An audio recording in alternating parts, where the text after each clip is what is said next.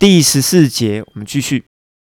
而从亚当的第七代以诺预言假教师以及诅咒自己的这些人说，关于不虔诚的他们所有不虔诚的行为，也关于不虔诚所有有罪的人，这些人所说关于敌对耶稣所有刻薄的话，这些人是发牢骚的，是抱怨者，根据他们贪欲而行，而且他们口说自夸的话，为了利益而谄媚。看呐，当主。也就是当基督带着他万名的圣徒而来的时候，就要对所有不虔诚的人进行审判，而且要定罪。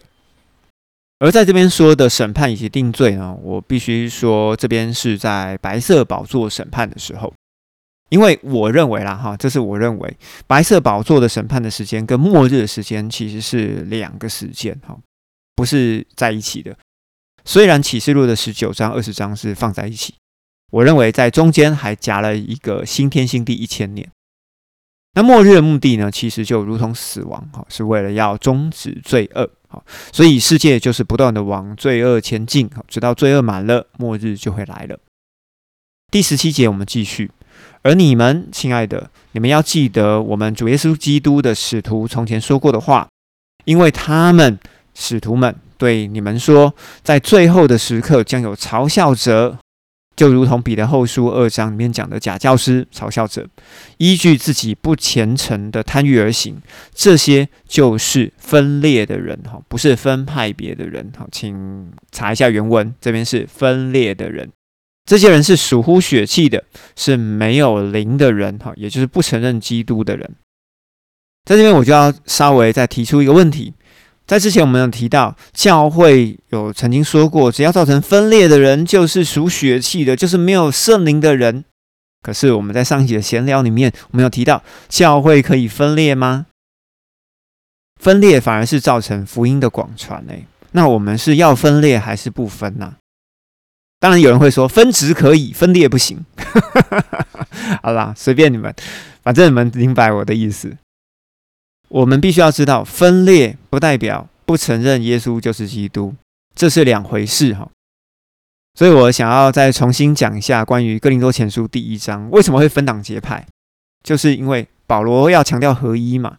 你要对于真理有一定的了解，你也会去理解对方的想法，才会放下我们心中的执着，好，就会看得比较广，好，think bigger，就是想大一点。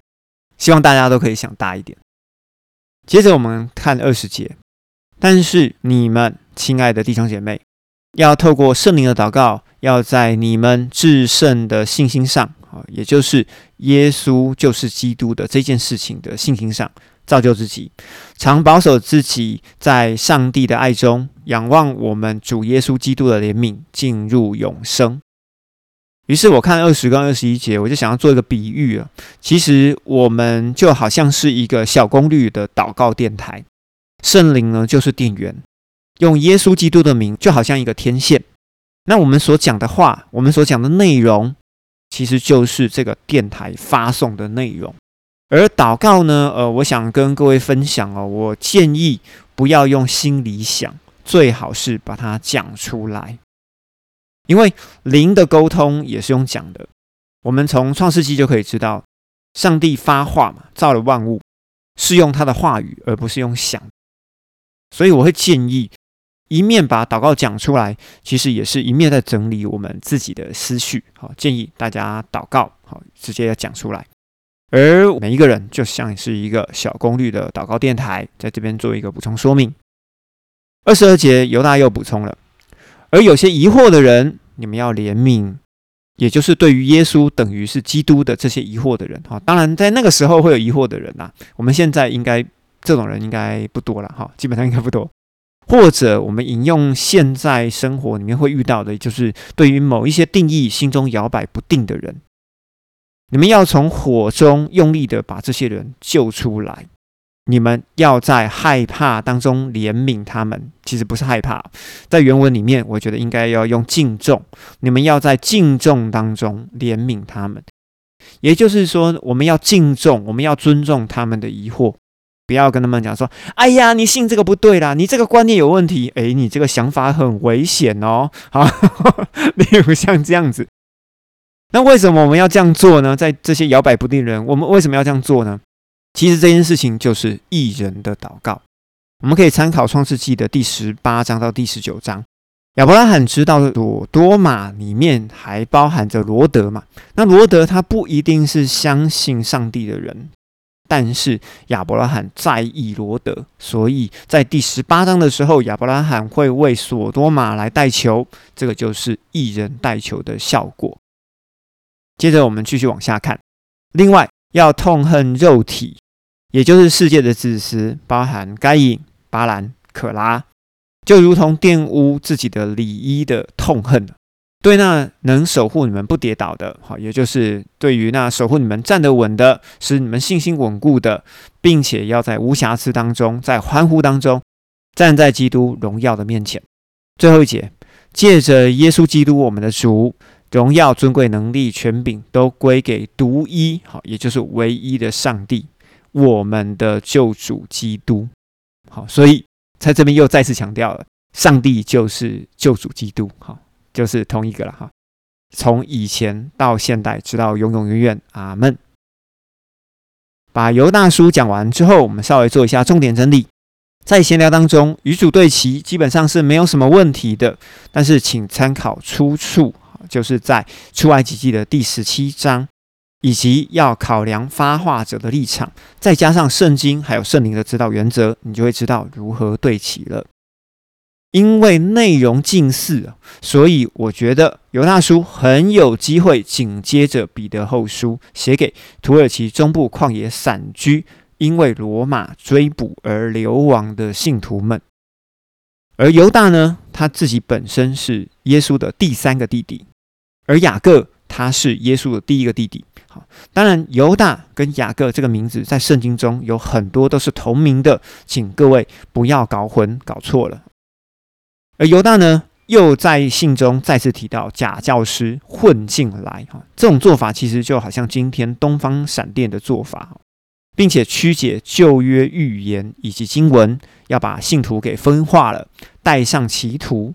例如，他们的言语就是“西元四十年，天国没来，耶稣就不是基督，你们都被保罗跟彼得给骗了。”好，例如像这样子的话。而假教师的本质是什么？就如同该隐、巴兰以及可拉，加上犯罪天使的本位主义，这些人就如同不结果子的树，不能够令人饱足。那怎么样才能令人饱足呢？因为我们之前有曾经提过了，要当一个忠心又按时分粮的管家。好，其实这个几乎就是圣经当中可以对准的一条基准线。好，跟大家在这边稍微做一下提醒跟分享。而在这么气愤之下，好，犹大当然就继续警告这一群坏蛋啦。再提是末日。在末日的时候，一定会毁灭这些不幸的坏蛋，好，例如犯罪的天使、索多玛以及俄摩拉的人，好，就是这群假教师以及诅咒之子。当然，在其中，犹大也提醒我们要好好的讲话，因为即使天使要跟对敌的撒旦在争抢摩西的尸体的时候，也不讲恶毒的话。同时，我们当我们面对有疑惑的人，要从火中把他们救出来。好，我们不管是在话语上，或行动上，或者在带导里，我们要把这些人救出来。我们在救出来他们的同时，并且要敬重他们，而且也要怜悯他们。因为我们如果是靠着指责、靠着噼里啪啦的这样子骂，我相信这些人只会离我们越来越远而已。你说是吗？待会儿在 Q&A 里面我们会提到。基督也爱或者是也接纳同性的关系吗？我们在接下来会引用反同者对经文的引用，并且呢，我们要讨论这些经文到底有没有问题，而且呢，也要用历史的角度，用神权、君权、人权的发展来看这件事情，而且我们要综合上述的观点，要来看上帝眼中的同性与世上人权的演变。那我们要来讨论权柄、自由、爱、道德、法律界限以及榜样，并且要跟大家再次说明哦，我们要接受世界败坏的方向。休息一下，马上回来。